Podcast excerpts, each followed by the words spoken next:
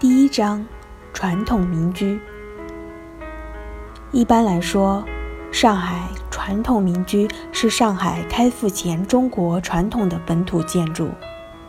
追溯上海传统民居，它曾受到吴越文化和汉代以后北方移民南迁的影响。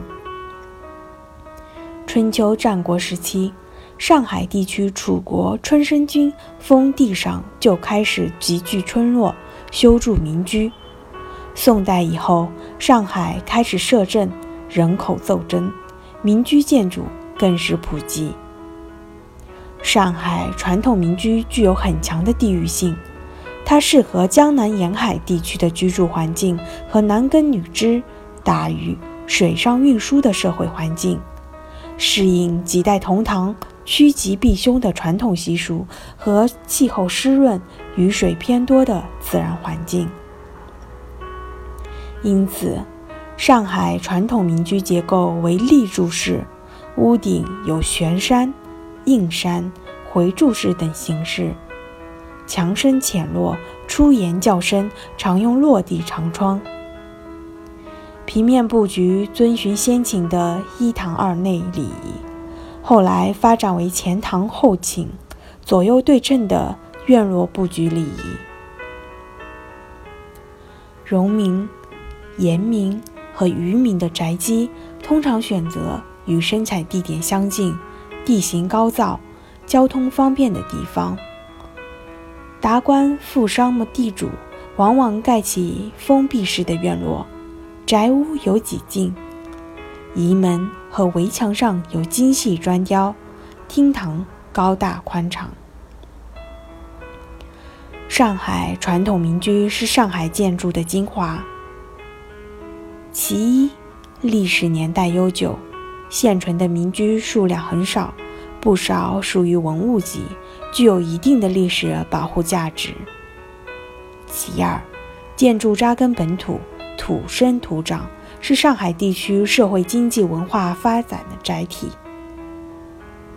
其三，建筑装饰精致，木雕、砖雕、石雕等具有很高的艺术水准。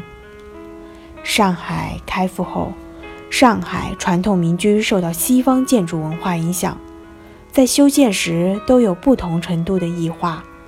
上海市，尤其是民国时期的民居。中西合璧的倾向很普遍。第一篇，九间楼。明代著名的科学家徐光启出生在松江府上海县乔家浜畔的九间楼。九间楼位于黄浦区老城乡小东门乔家路上，坐东朝西，建于明万年间。一五七三到一六二零年，因上下两层楼各有屋九间而得名。徐光启二十岁便考中了秀才，两年后在广东教书时，在教堂里结识了意大利人郭居敬，并对天主教产生新鲜感。一六零零年。徐光启在南京遇见意大利天主教传教士利玛窦，利玛窦介绍了西方的天文、历史、算学、水利等知识，使他产生了兴趣。后来，徐光启加入了天主教，还邀请郭居敬来上海传教。他当时住在九间楼三天。第二年。徐光启在住宅的西旁设立一间进行宗教活动的小堂，委托郭居敬主持堂务。此便是上海最早的天主教堂。徐光启一六零四年中进士后在京做官，但是他坚持学习欧洲的数学和亦有几何原本，还很挂念上海这块哺育他长大成人的土地。一六零七年，跟随他进京居住的父亲去世，他夫妇就南归，回籍守制。一六零九年，因朝政混乱，徐光启落职闲居家园，回到上海的九间楼，花了二十年的时间，潜心的研究龙穴，著成六十卷、七十多万字的《农政全书》。明代上海老城乡流传着一句民谣：“潘半城，徐一角。”意思是建造豫园的潘允润，私人园林气势浩大，几乎占了半个城；而官比潘允瑞大的徐光启，却只辟出一只脚。徐光启的故居当然不可能仅有房九间，不过有的文章说有十三进，这也不可信。按当时官吏建房规定，最大只能九进，但是却有史料证实。徐光启家庭因丧葬等事负债颇重，家人宁龙氏、詹家斗。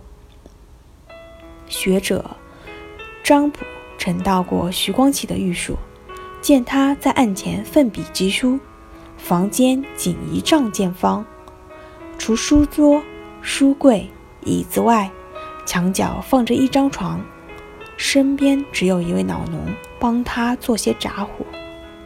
张溥见此情景，非常感动，连叹：“百闻不如一见。”徐光启通籍四十年，家奴不改，清廉治学极为难得。潘家虽然衣锦还乡，荣华富贵，但是后来很快败落了。潘半城成了潘一角，而徐光启身居一角居楼，却使天主教的事业日趋兴旺。教堂、教会、学校和医院纷纷建起，学术著作等身。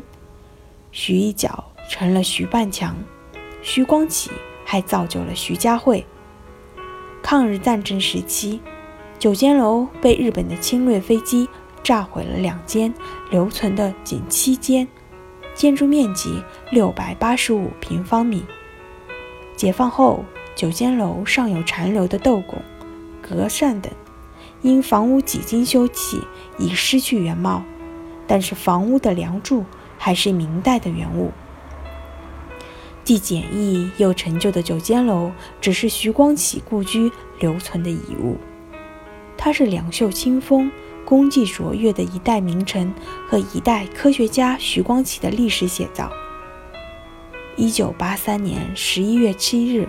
上海市文物保管委员会在徐光启逝世三百五十周年时，特地在他的故居前树立了“明徐光启故居”石碑，以示纪念。